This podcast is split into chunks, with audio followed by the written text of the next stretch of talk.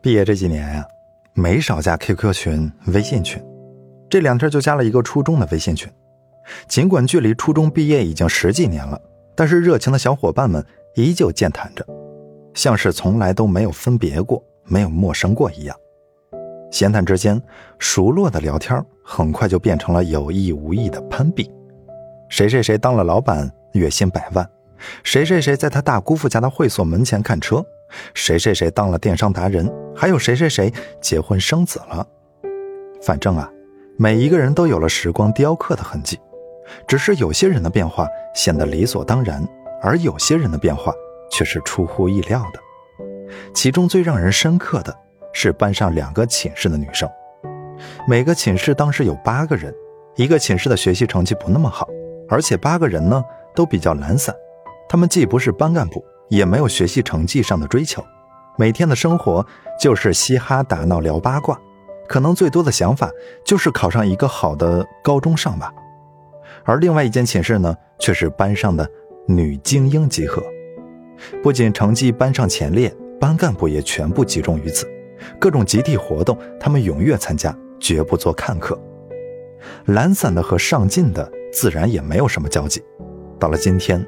聪明的你肯定已经猜到了结局。是的，两个寝室的人的差距越来越大了。这确实是一个残酷的世界，但是在实力说话面前，一切又都显得特别平等。上进的、勤奋的一定会得到更多的机会，而懒散的、不求进取、得过且过的，只能平庸。而更为残酷的是。也许最初每个人的差距只是一所高中的差别，然后是一所大学的差别，再然后就是学历、身份、学识、经历、见解、财富、地位的差别。进取的寝室里有医学研究生，有电视台主持人，有职场达人，有商人；而自甘平凡的寝室里的依旧是平凡的大多数，因为当时平凡，却安慰平凡可贵的他们。没有去弥补与别人的差距，只有被现实甩到后面。你看，平凡其实是自己选择的。甘于平凡的人有三个特征：第一个是读书少，书呢是通往智慧的直线，让你看得见自己，看得见别人，看得到未来；第二个是交际圈子小。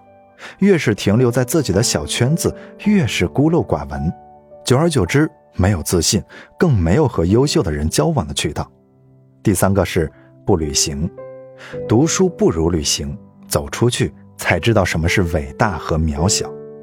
总的来说，要不要奋斗，归根结底取决于你想做什么样的人，过什么样的人生。其实这是个伪命题，讨论它是没有意义的。因为如果你认为对的、喜欢的事就去做、去实现，是感觉不到奋斗的挣扎，而是享受。平凡呢，并不可怕，可怕的是你甘于平凡。十几岁的时候，你在学校里煎熬，便着急长大，因为你羡慕二十几岁的人有一份安稳的工作，买得起房，买得起车，有时间出门旅游，有闲钱做生意，生活。可以过得有滋有味，可是到了二十几岁，当你毕业，真正的长大了，平凡的你，却为何又如此惶恐不安呢？原来，最痛苦的不是梦想泯灭，或者夭折于现实，而是现在回望年少时热血沸腾的梦想，如今再难启齿。原来，最可怕的并非是生活的平凡，而是正在过着一种平庸的生活。还觉得理所当然。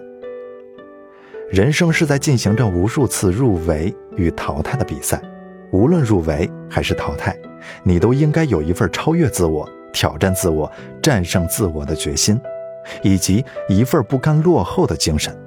只有这样，你才能成为那个与众不同的优秀的自己。是的，不甘于平凡的意义中，本就包括了想与众不同的意思。或许跟年轻气盛有关，也或许是跟价值取向有关，但总之啊，是因为我们不愿意只是芸芸众生。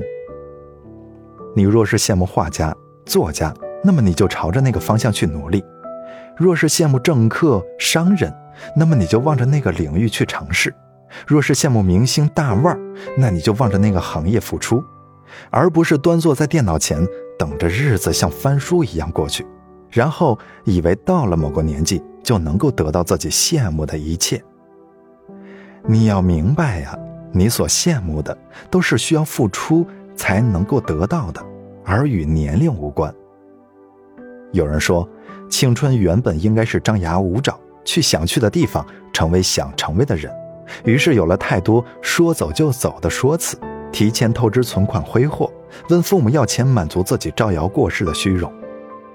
你要明白，真正的不凡是有勇气、有能力把今天过好。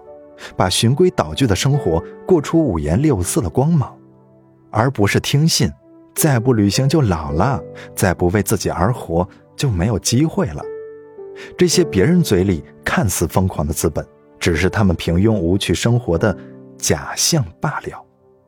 那种不负责任的勇敢，其实更像是懦弱无能的模仿和毫无主见的跟随。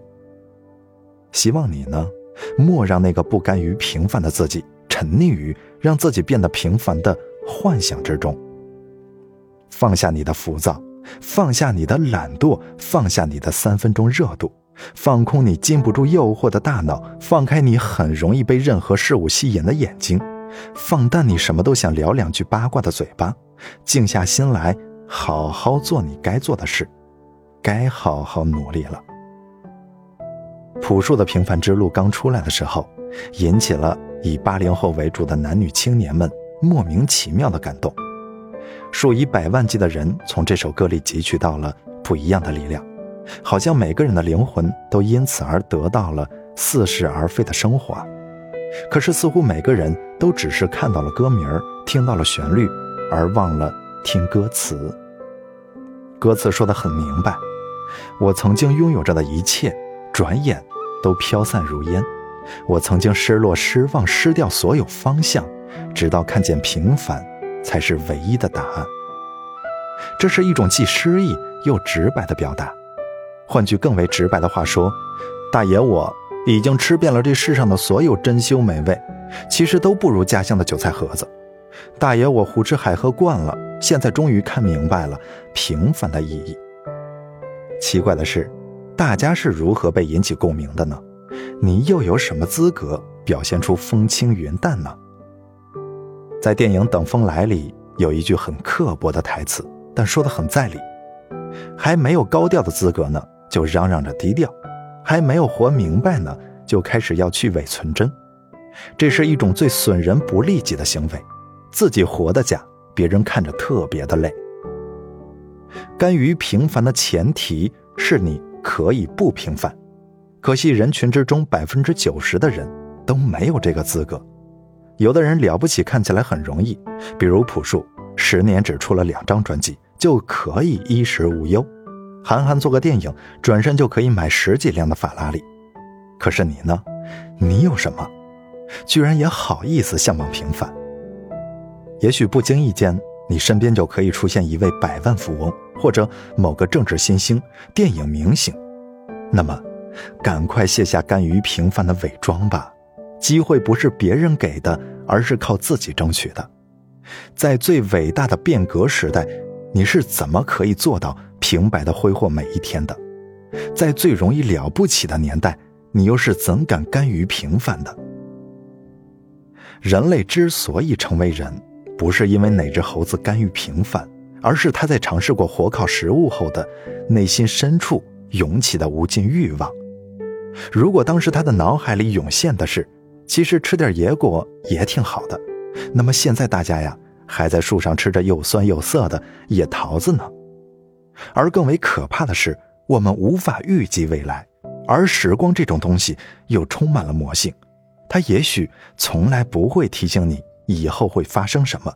只是看着你，静静的看着你，看着你像个傻子一样，靠在沙发边上，沉沉的睡去。